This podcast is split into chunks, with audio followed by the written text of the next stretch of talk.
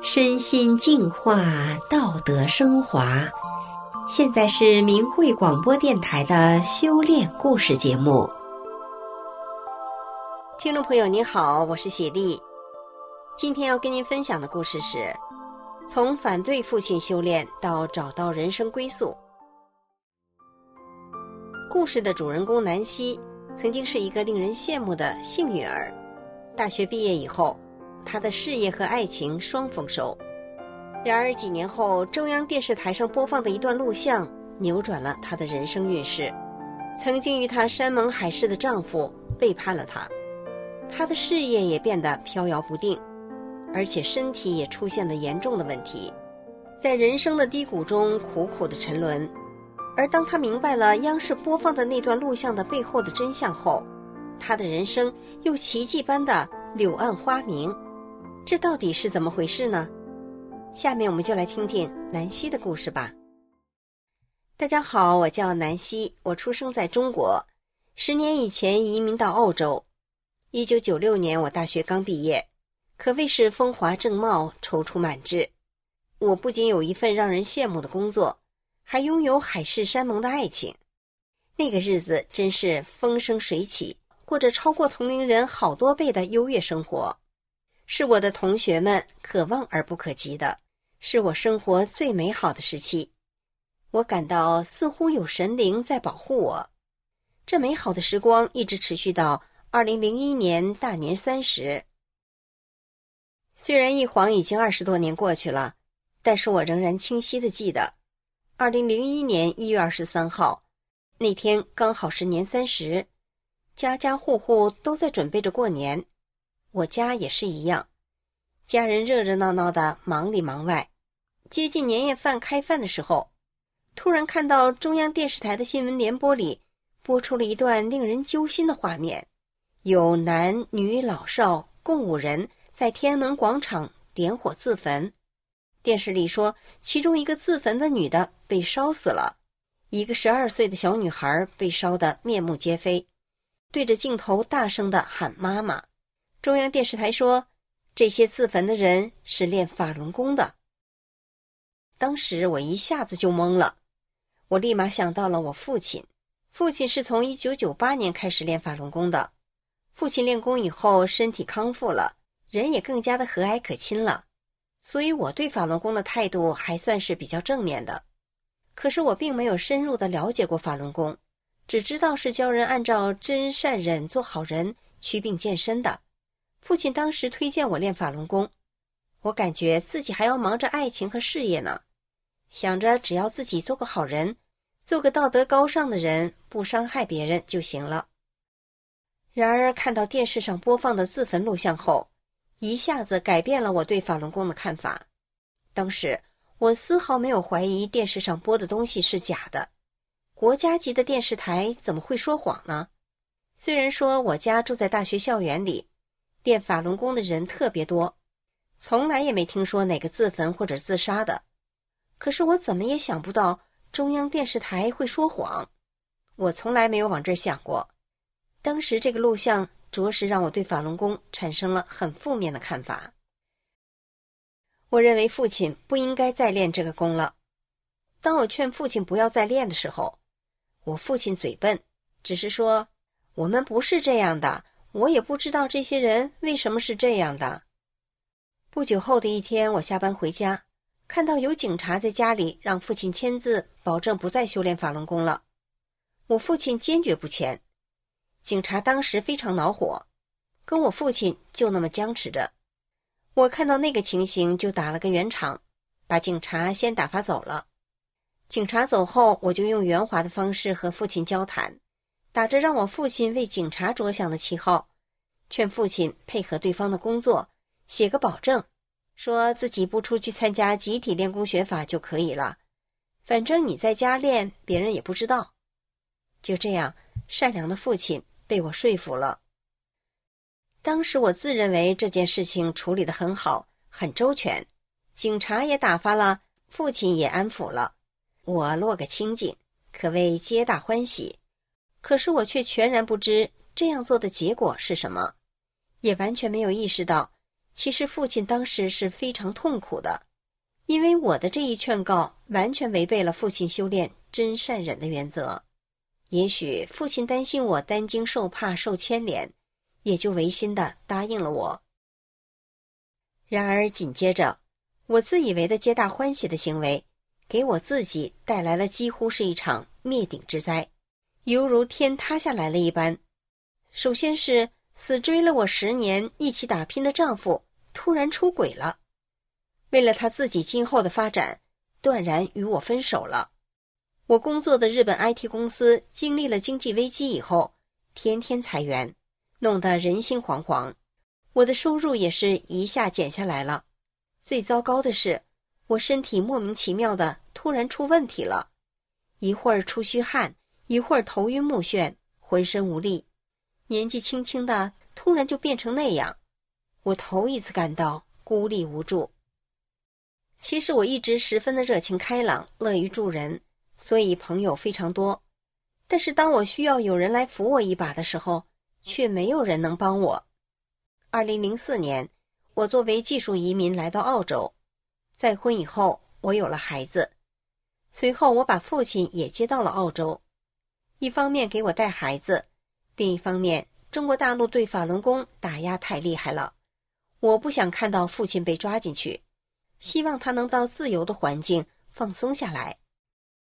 那段时间，我的身体一直不好，精神上也很不愉快。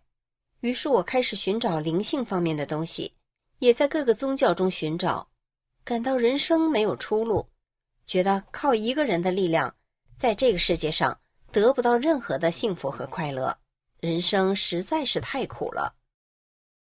二零一一年七月底的一天，我偶然得知，父亲在我不知情的情况下，送了一本《转法轮》给我的一位朋友，因为这位朋友的小孩得了一种疑难病。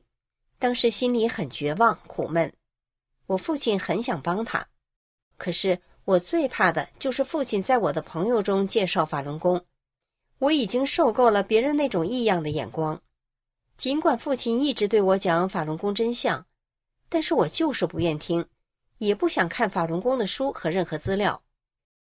现在父亲居然背着我把书送给我的朋友，我很生气，我怕朋友不再理我了。我飞奔到朋友家，见面第一句话就问：“我父亲给你转法轮了？你千万别看，他总是背着我跟我的朋友说法轮功。”却没想到朋友还没等我说完，就说：“转法轮我看过了，讲的挺有道理的。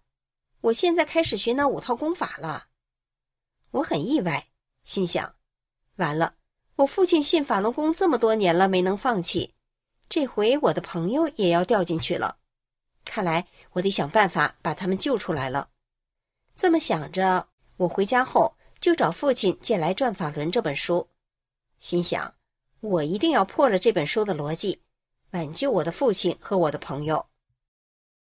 当时我就怕被法轮功的书迷住心窍，怕被书中的逻辑给套进去，所以我想要打破书的逻辑，随机的翻看《转法轮》。不能按顺序看，全世界有这么多国家的男女老幼都相信法轮功，一定是有某种逻辑把他们给套住了。我决定要破除这种逻辑去看这本书。于是我随机的翻开一页，只是泛泛的快速浏览，这一页看完，即便是话没说完，也不看下一页，而是再随机的翻开另一页看。就这样，我没有任何顺序和逻辑的随机翻看这本书，而看到第二讲中有关天目的内容时，我就直接跳过去不看，因为我在上中学时接触过气功，也知道这世上是有功能存在的，我不想被这种好奇功能的心利用了。当我把《转法轮》这样随机翻看了一遍以后，发现这本书通篇就是要告诉人们要做真善忍的好人。以及为什么要做这样的好人？书中也明确的禁止法轮功修炼者杀生，完全不是国内宣传的那样。第二天，我还是用这种随机的方式再次翻看《转法轮》，看到有关天目的部分，还是跳过去不看。这一次我阅读得更加仔细，尤其是书的后半部分，因为我想找出这本书的结论和真实意图。我也试图找到这本书的逻辑和其逻辑中自相矛盾的地方。可是让我感到惊叹的是，书中大大小小的逻辑好像无处不在，而我又抓不到任何的逻辑，而且这似有似无的逻辑之间又是相互支持和圆融的。我感受到了书中一种大道无形的智慧。这次我看完《转法轮》以后，对法轮功的负面认识被彻底颠覆了。我明白了，法轮大法是我一直在寻找的佛法。这时也就明白了，为什么当我劝告父亲违心的签下不练功的保证后，我的生活骤然间变得一塌糊涂的原因了。我到现在都特别的后悔。这是我一生中做的最大的一件不好的事。那个时候我已经有两个孩子，每天有忙不完的家务，没有时间看书。一天晚上，等我忙完所有的事的时候，家人们都已经睡着了。我关了灯，准备上床休息。